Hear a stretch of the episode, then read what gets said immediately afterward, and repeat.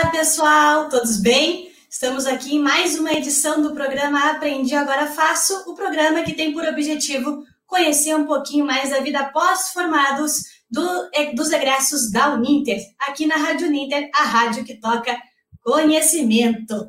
Maurício Generaço, meu colega, boa tarde. Estamos aí com mais um convidado super especial, não é mesmo? Boa tarde, Poliana. Tudo bem com você? Nosso entrevistado de hoje é formado em Tecnologia e Marketing pelo Uninter. E olha, eu não achei roupa para vir falar com ele. Ele fala seis idiomas, é amante de viagens e tem um cargo de liderança em uma multinacional. Nosso convidado de hoje é o Guilherme Fernando Weinschutz. É isso mesmo? Falei correto o teu sobrenome? Corretíssimo, Maurício. Muito obrigado. Tudo bem, seja bem-vindo, Guilherme. Muito obrigado. Obrigado pelo convite. É um prazer estar aqui com vocês. Então, Guilherme, é, você é formado em marketing pela, pelo Uninter. Você trabalhou em algumas multinacionais na área de tecnologia, né? Você pode dar um, um, um panorama geral dessas empresas que você trabalhou? Para a gente claro, conhecer um pouquinho mais da tua trajetória? Sim, com certeza. É, bom, a primeira multinacional que eu trabalhei foi o HSBC, onde eu trabalhei com atendimento e era um atendimento internacional. É, como eu já tinha o inglês, é, eu passei a trabalhar então atendendo os clientes de fora lá do HSBC. Então, depois do HSBC, eu passei a trabalhar na GVT, onde eu fiquei alguns quatro anos, quatro anos e pouco mais ou menos, onde eu atuei ali primeiro, comecei desde o call center e depois fui subindo e depois passei a trabalhar com processos e projetos na área de relacionamento com o cliente. É, depois dessa experiência, eu fui convidado a trabalhar com o professor, o falecido professor Marcelo Piuma, é, na empresa QualityWare, onde é, juntos implantamos o marketing na empresa. Então foi uma experiência bem bacana, porque como era uma empresa de tecnologia e o Marcelo ele trouxe é, o marketing para essa empresa, acabou acontecendo uma fusão das empresas, é, ficamos responsáveis então por gerir o marketing dentro dessa, dessa companhia. Foi uma experiência realmente muito enriquecedora.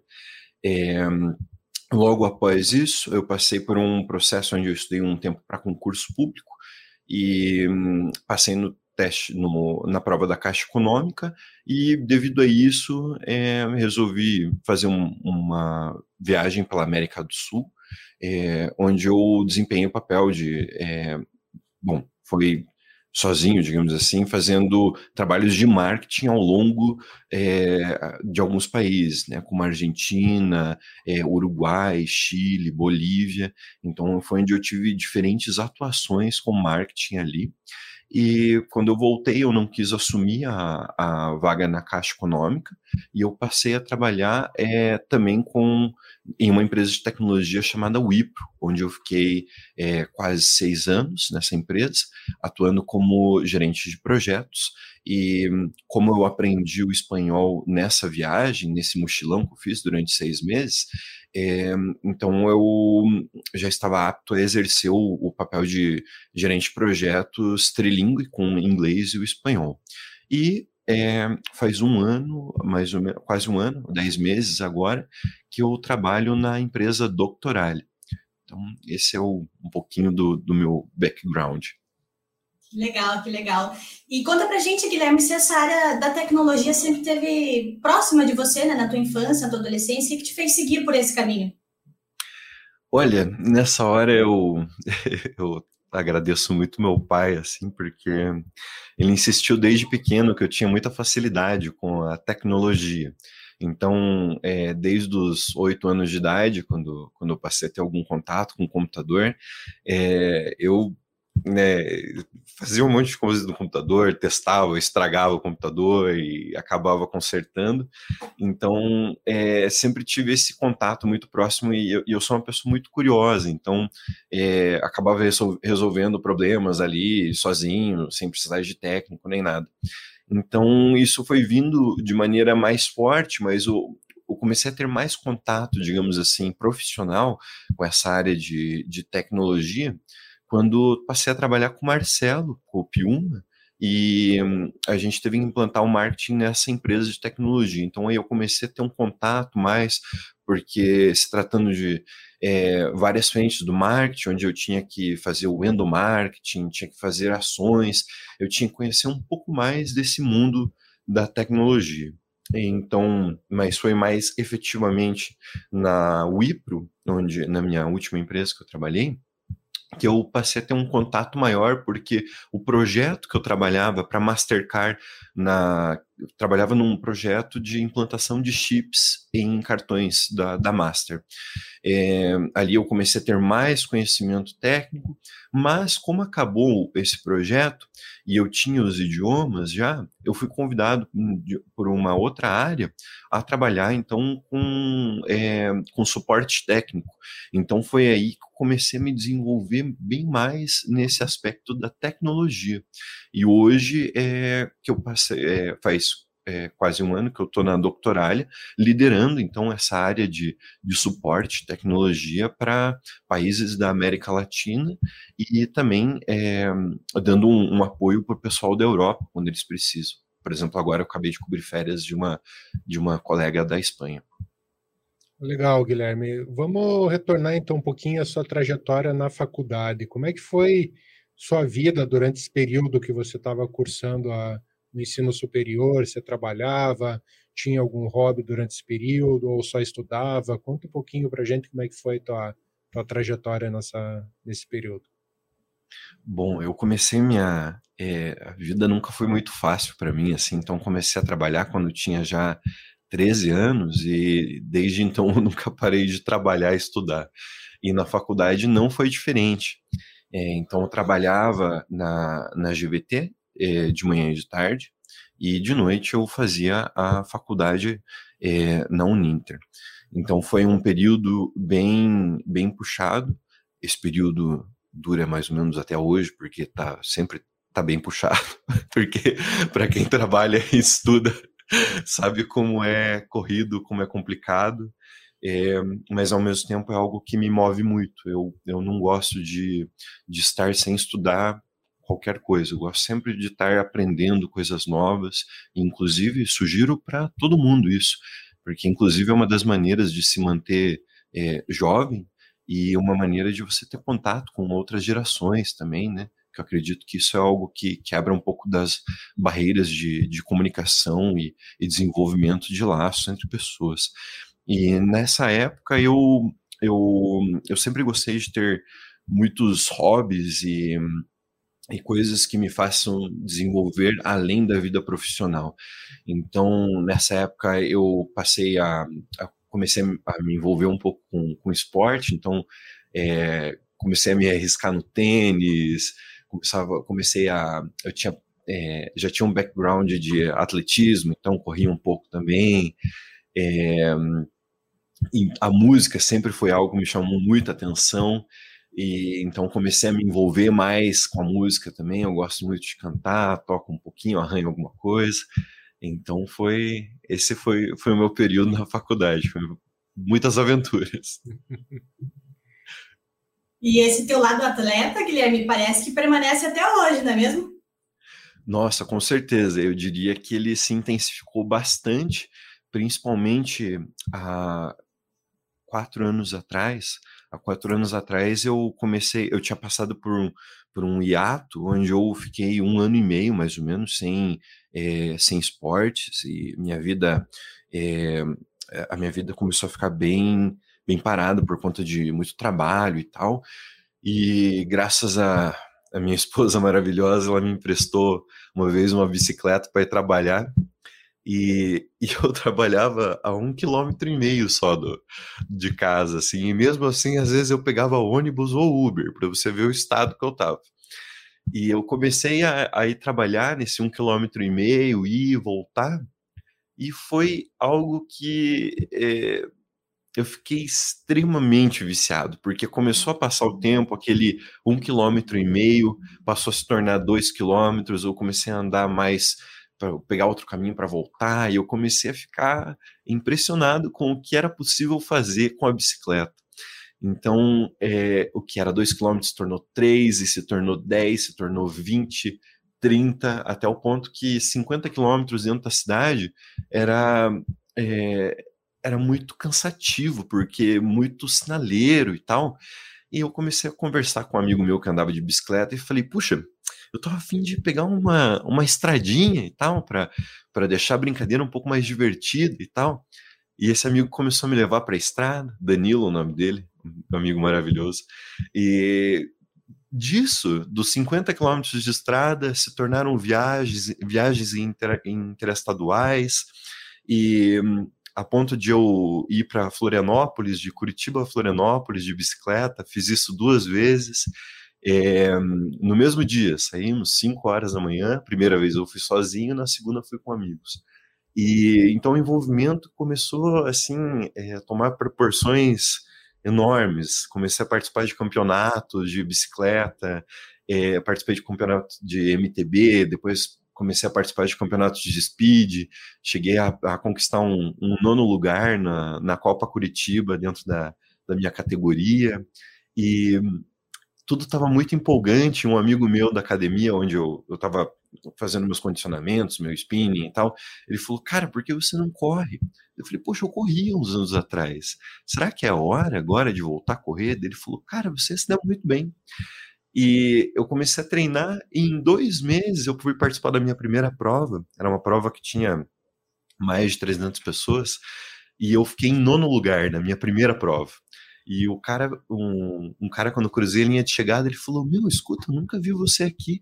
E quando eu olhei para trás, aquele cabelinho rosa lá não, não parava, não saía do meu pé e tal. E o cara cruzou a linha de chegada entre os primeiros. Né? E foi muito legal, ele, ele super me incentivou e tal. E um mês depois, na minha segunda competição, que era uma competição assim de uma proporção muito maior, porque era nível estadual, era uma corrida da prefeitura é, onde vai mais de duas mil pessoas, e eu fiquei em quarto lugar na minha categoria, por uma pessoa não subir no pódio.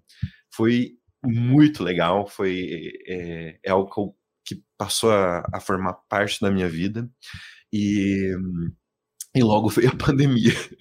E daí eu já não pude mais participar dessas competições e tal, mas eu participei de uma competição à distância, em grupo, é, grupo misto, era eu, mais um, um, amigo e duas amigas, e a gente ficou em primeiro lugar é, da categoria mista, e ficamos em quarto lugar de todas que participaram em equipe, inclusive na frente de umas equipes que só tinham homens. Então foi muito legal. Assim. Então é eu sempre eu, eu, busco estar sempre em contato com o esporte, porque eu acredito que além de a gente trabalhar é, a mente, os estudos, é imprescindível para que esses estudos, essas informações assentem é, de uma maneira mais é, assim, assimile de uma maneira mais fácil. É importante a gente oxigenar o cérebro, né? Não que precisa exatamente de, de participar de competições e tal. Isso é algo muito meu mas é algo que eu recomendo para todos que pratiquem esportes. Isso faz muito bem, além de estudar.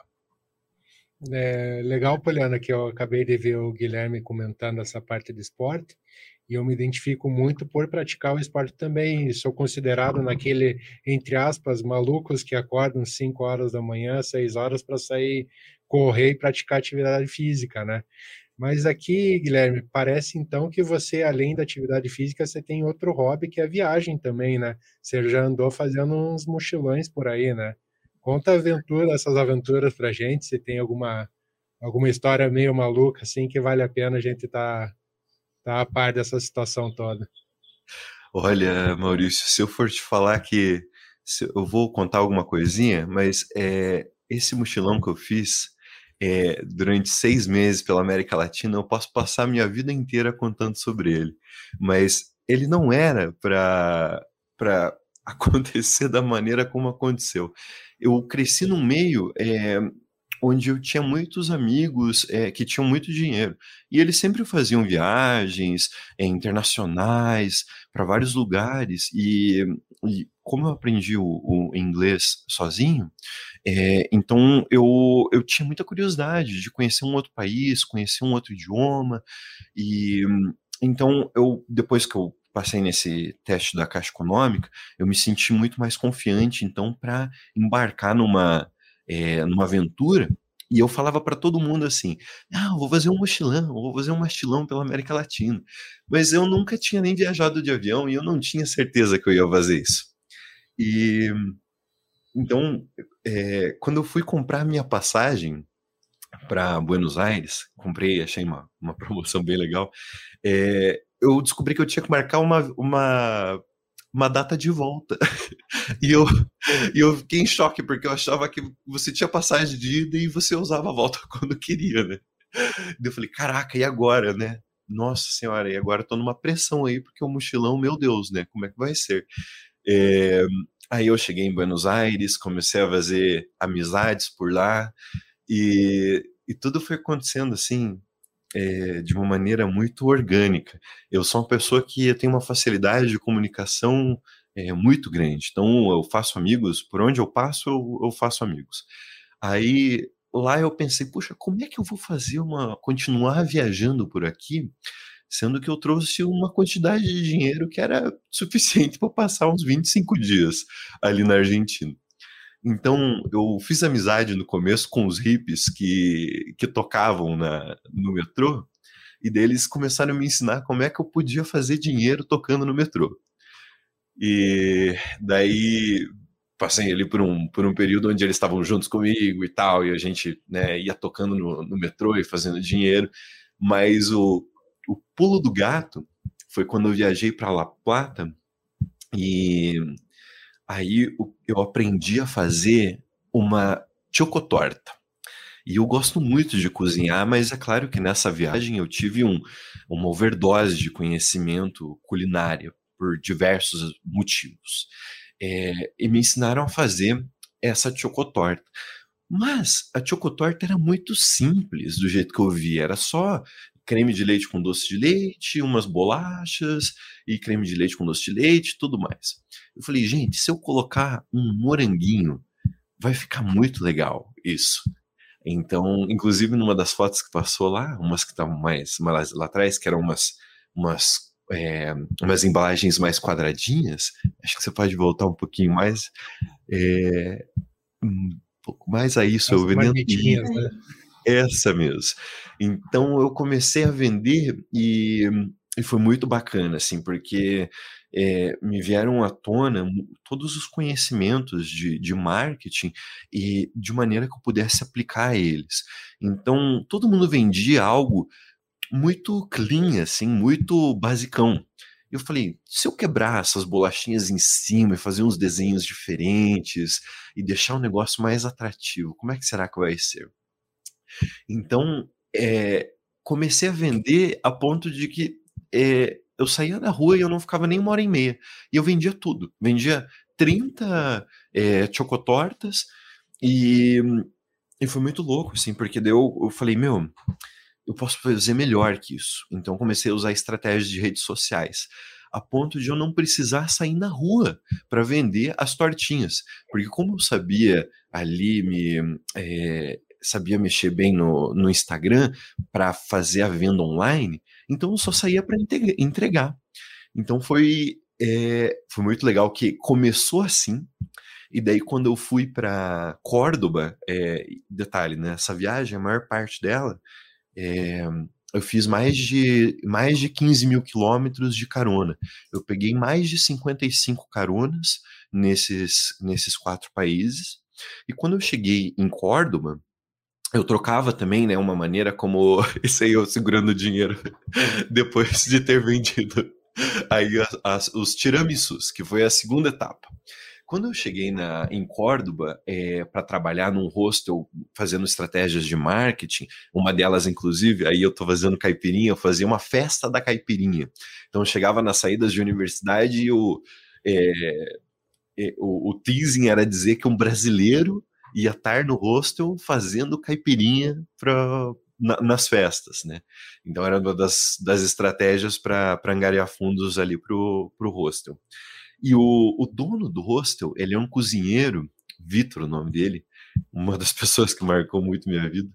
Ele ele falou: Poxa, isso que você faz parece um tiramisu. É, e daí ele me ensinou mais ou menos o que era um tiramisu, e eu falei, eu posso. Aí eu encontrei uma. É, uma chance, uma oportunidade de eu adaptar a, o que era chocotorta, mas eu adaptei e coloquei ela num formato tiramisu.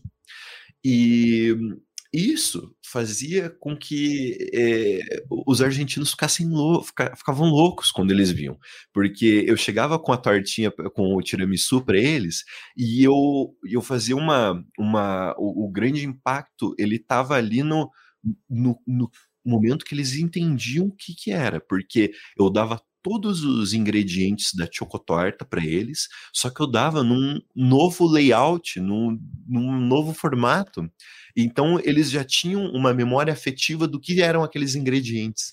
Então, quando eles viam aquilo num outro formato, eles passavam a comprar. Então, é, eu saía para vender nos parques e eu vendia 50, 60, eu nunca voltava com um isopor vazio e eu fazia muitas amizades. Eu é, o pessoal, eles tomam muito chimarrão no, nos parques, lá é, não é permitido tomar é, bebida alcoólica na, é, a céu aberto. Então eles tomavam muito mate, muito chimarrão é, nos parques. Então faziam rodas de chimarrão e eu chegava para vender para um, eles já me chamavam para conversar e eu vendia para todo mundo, chegava mais gente, às vezes eu nem saía do lugar e eu já tinha vendido tudo. E com esse dinheiro eu ia sempre. É, eu, eu, sou uma pessoa muito organizada em questão de planejamento. Então eu, eu parava numa cidade, eu é, começava a, a, a, vender, né, e, e angariar meus fundos e planejar o que eu ia fazer já no outro mês, pensando, é, tendo contato já com hostels de outros lugares, para, por exemplo, do Chile, enquanto eu estava na Argentina, eu já ia prospectando o Chile, para ver onde que eu podia trabalhar ali. E foi muito louco quando eu cheguei no Chile e eles não tinham essa cultura de venda de rua. O que me quebrou as pernas no começo, porque eu era de onde eu tirava todo o meu sustento, e é dinheiro para continuar viajando. Então eu precisei me adaptar totalmente. Então, no hostel, o, o meu foco ali foi o hostel, onde eu fiz é, algumas ações de marketing que deram muito certo. É, eles tinham o Tour for Tips, que era vinha um guia e no hostel e saía para levar o pessoal para visitar, né, o, é, a cidade e o pessoal dava o, as moedas lá para essa para essa pessoa, para esse guia. Eu fiz o Tour for Beers, que era um. Eu levava o pessoal para conhecer a noite de Valparaíso. Então a gente ia de bar em bar, onde a gente tinha conseguia fazer negociações com, com o bar para a gente conseguir divulgar o hostel, e ia passando por uma série de bares até um. A gente encontrasse algum que, que, que eles quisessem. Às vezes eles não queriam sair do bar, às vezes estava tão bom que eles queriam se manter ali. Então foi. É, cada lugar que eu ia tinha que, que adaptar mas é, não quero me estender agora, a última, só, só na Bolívia, é, teve uma situação muito engraçada que eu cheguei na Bolívia e eu não tinha como vender comida, porque a comida era muito barata. O que eu vendia na Argentina, se eu vendesse ali na, na Bolívia, é, era o preço de um almoço, era, era muito caro, então a galera não ia pagar. Mas eu cheguei lá no carnaval, na Bolívia. E aí, uma amiga minha comentou que eu poderia vender cerveja no carnaval. E eu nem perguntei como é que funcionava. Eu simplesmente pensei na é, como é como eu vendia cerveja aqui no Largo da Ordem em Curitiba e eu achava que ia funcionar da mesma maneira. Então o que, que eu fiz? Comprei um isopor gigante, forrei de cerveja e gelo e cheguei com um isopor desse tamanho na praça para vender. Mas era proibido vender. E o pessoal que ia lá vender chegava com umas mochilinhas e umas cervejas quentes, três ou quatro, e eles vendiam na surdina pro pessoal. Então eu cheguei ali e fui interceptado pela polícia. Eles perguntaram: o que, que você tem aí? O que, que você tem aí? Eu falei: não, não tem nada não. Daí ele falou: não, é cerveja. Daí eu falei: é para consumo. Aí eu dei um balão na polícia, consegui entrar na praça coloquei o isopor no chão e falei: cerveja gelada, cerveja gelada. Abriu o, o isopor e o pessoal ficou é, embasbacado, porque tinha um monte de tipo de cerveja diferente, tudo gelado. Resumo, compraram tudo da cerveja, assim eu consegui fazer dinheiro muito rápido, porque a polícia chegava já tinha vendido tudo. Então, em poucos dias no carnaval, eu consegui eh, juntar uma grana legal para conseguir fazer a viagem do mês inteiro ali no, no país. Olha, então foi muito legal. Olha, Poliana, eu vou te dizer para você que eu passaria a tarde inteira aqui só escutando o que o Guilherme tem para contar dessas aventuras dele. Não é? Estou falando para você a cada experiência legal. E eu até queria retomar um pouquinho dessas viagens, Guilherme, mas antes, queria colocar aqui, por favor, Bárbara, o comentário da Regiane, que ela diz uhum. até que ela anda de bike há 12 anos, é o principal veículo dela, mas nunca participou de prova nenhuma, nem pedal grande. E aí queria retomar que você, o Maurício falou que também participa de atividades físicas e tal, né? Eu sou adepta ao levantamento de garfo por enquanto, mas assim que a pandemia né, der uma melhorada, prometo que vou colocar todas as atividades físicas em ordem. mas vamos lá, Guilherme. É, é muito legal ver essas histórias assim do quanto que você foi perspicaz, né? Usou teus conhecimentos de marketing para conseguir viajar e não foi pouco, né? Pelo que eu entendi, foi toda a América Latina, foi isso? Foram quatro países da América Latina quatro. e eu acabei rodando, foram é, mais de 15 mil quilômetros de extensão a viagem, assim, não saberia dizer exatamente o quanto, mas foi aproximadamente isso. Chile, Argentina, Uruguai e Bolívia. Olha só que legal.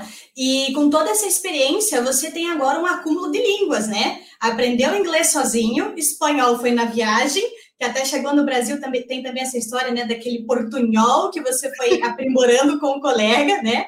E queria que você contasse um pouquinho pra gente dessa tua desse teu do Guilherme poliglota. Quantas línguas você fala e como que você aprendeu as demais, né, além do inglês e o, espanhol que você hum? Acho que ela travou ali. É... Opa, travou um pouquinho. Agora voltou. Voltou. Então, é, hoje eu falo cinco idiomas. Eu falo, o, além do português, inglês, espanhol, russo e alemão. E também estou estudando agora é, o italiano. A minha vida no idioma, nos idiomas, ela começou muito cedo com o inglês, porque diferente das gerações de hoje, é, os, o computador, é, até o Cartoon Network, que a gente tinha uma Gatonet lá em casa e a gente estava para assistir, é, era em inglês. É, os programas, os jogos de videogame, eles não eram traduzidos e hoje, hoje os jogos são até dublados, dependendo do, do console que você pega, do game ali, eles são até dublados. Então, é, eu como eu disse antes, eu sou uma pessoa muito curiosa. Então, quando eu ia jogar uns jogos de Super Nintendo, por exemplo, é, eu, eu, eu, sempre gostei muito de jogar RPG. Então, é, o RPG, ele diferente de você ficar andando e matando bichinho para continuar, ele às vezes você precisa resolver alguns, alguns quebra-cabeças, buscar itens em lugares é, espalhados pelo mapa e tal. Então, é, eu, ao invés de ficar rodando um mapa buscando algum item, eu começava a ver no dicionário, que a gente não tinha nem Google nessa época, né?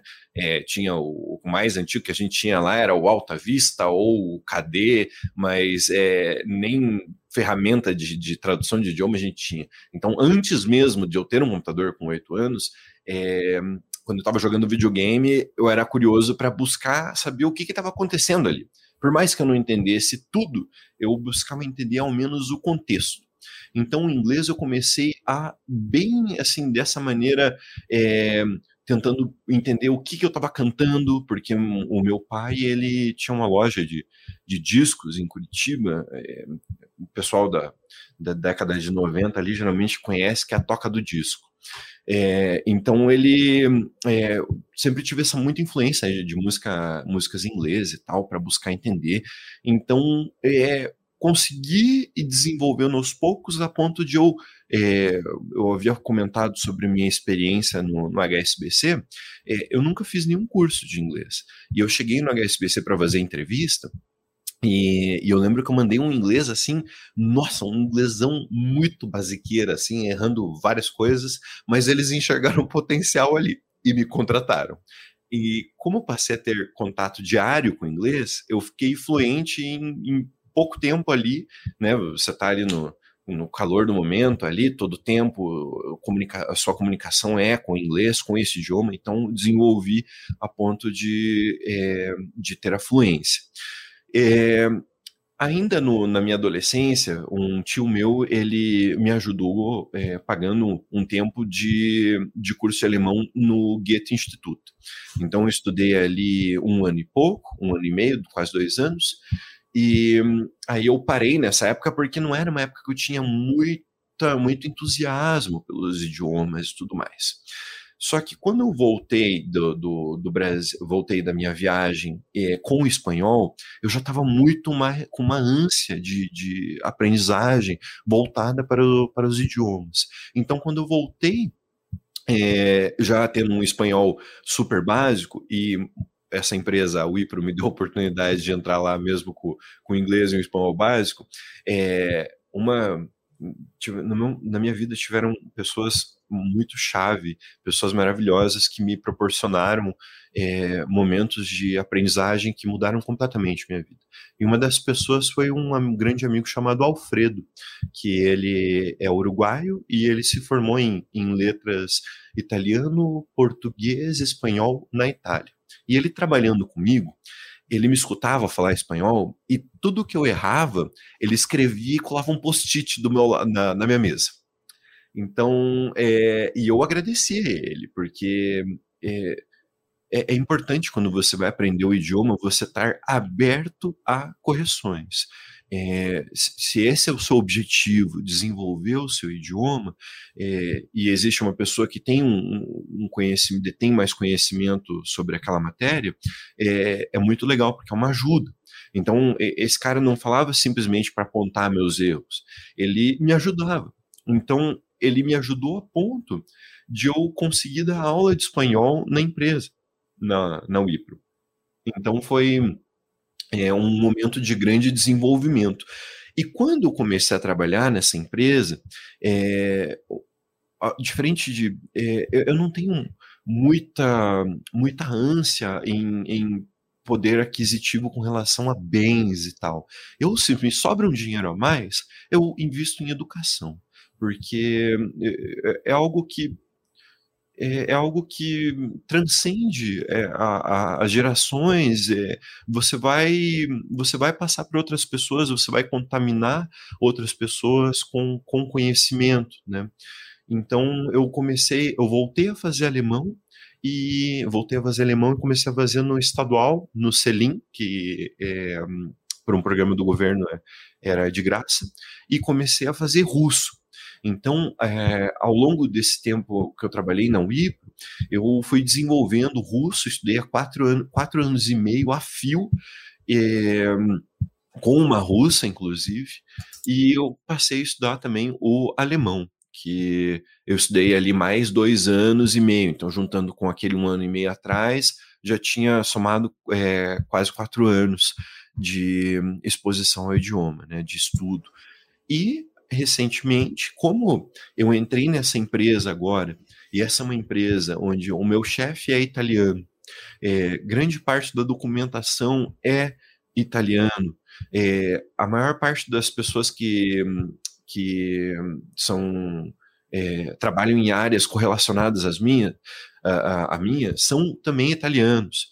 Então, eu ia deixar, sinceramente, assim, abrindo o jogo para vocês, eu ia deixar para aprender um idioma novo só depois que eu terminasse a faculdade, que eu comecei a fazer faculdade de música agora. Porque hum, parecia ser um pouco. É, parecia ser um pouco demais. Trabalho, estudo, uma faculdade, mais um idioma. Mas aí eu pensei, gente, eu tenho a melhor chance da minha vida para aprender o italiano eu vou investir no italiano, porque eu já tenho uma base de idiomas e é possível que eu desenvolva o italiano é, com mais facilidade do que provavelmente eu desenvolvi o russo. Então, passei a desenvolver o, o italiano também, trabalho em cima, é, e já uso o que eu sei, eu já uso. Para mim, idioma é assim. Idioma tem que ser assim. Você precisa arriscar. Por mais que você não saiba, Muitas pessoas travam os seus estudos de idioma, estudam é, na maneira teórica anos, e não colocam aquilo à prática. Elas ficam esperando ter uma perfeição. Gente, ninguém fala os idiomas de maneira tão perfeita assim.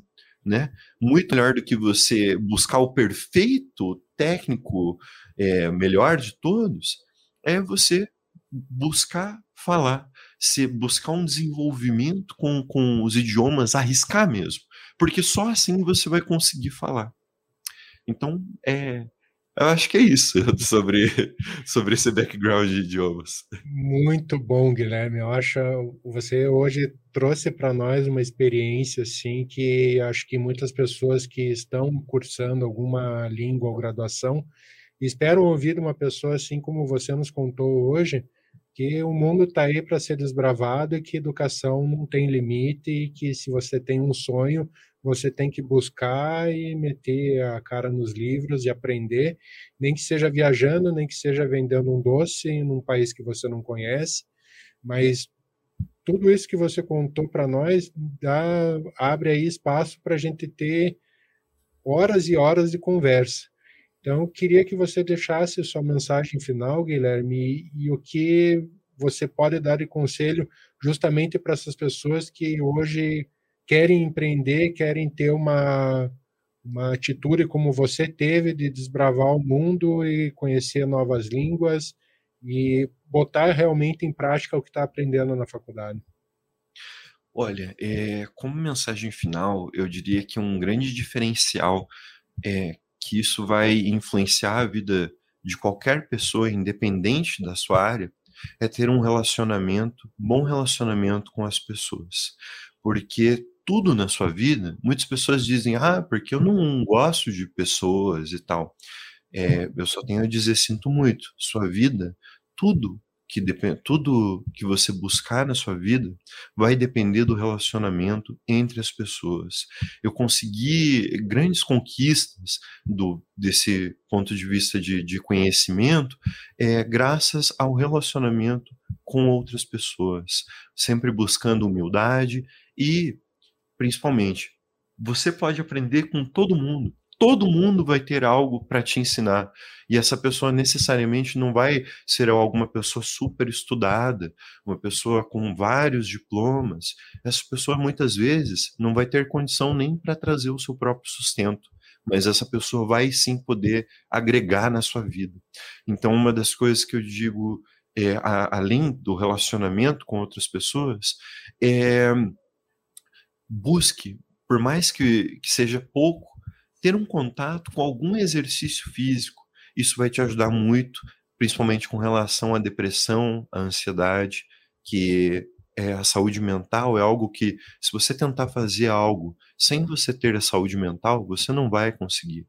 Ou você vai conseguir por pouco tempo, você não vai conseguir trazer longevidade a isso.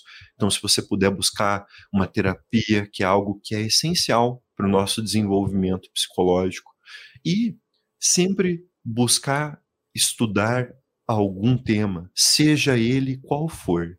É isso que vai trazer você a novos círculos sociais e onde você possivelmente vai encontrar diversas oportunidades para sua, a sua vida. É, Maurício, realmente Guilherme nos deu uma aula hoje, né?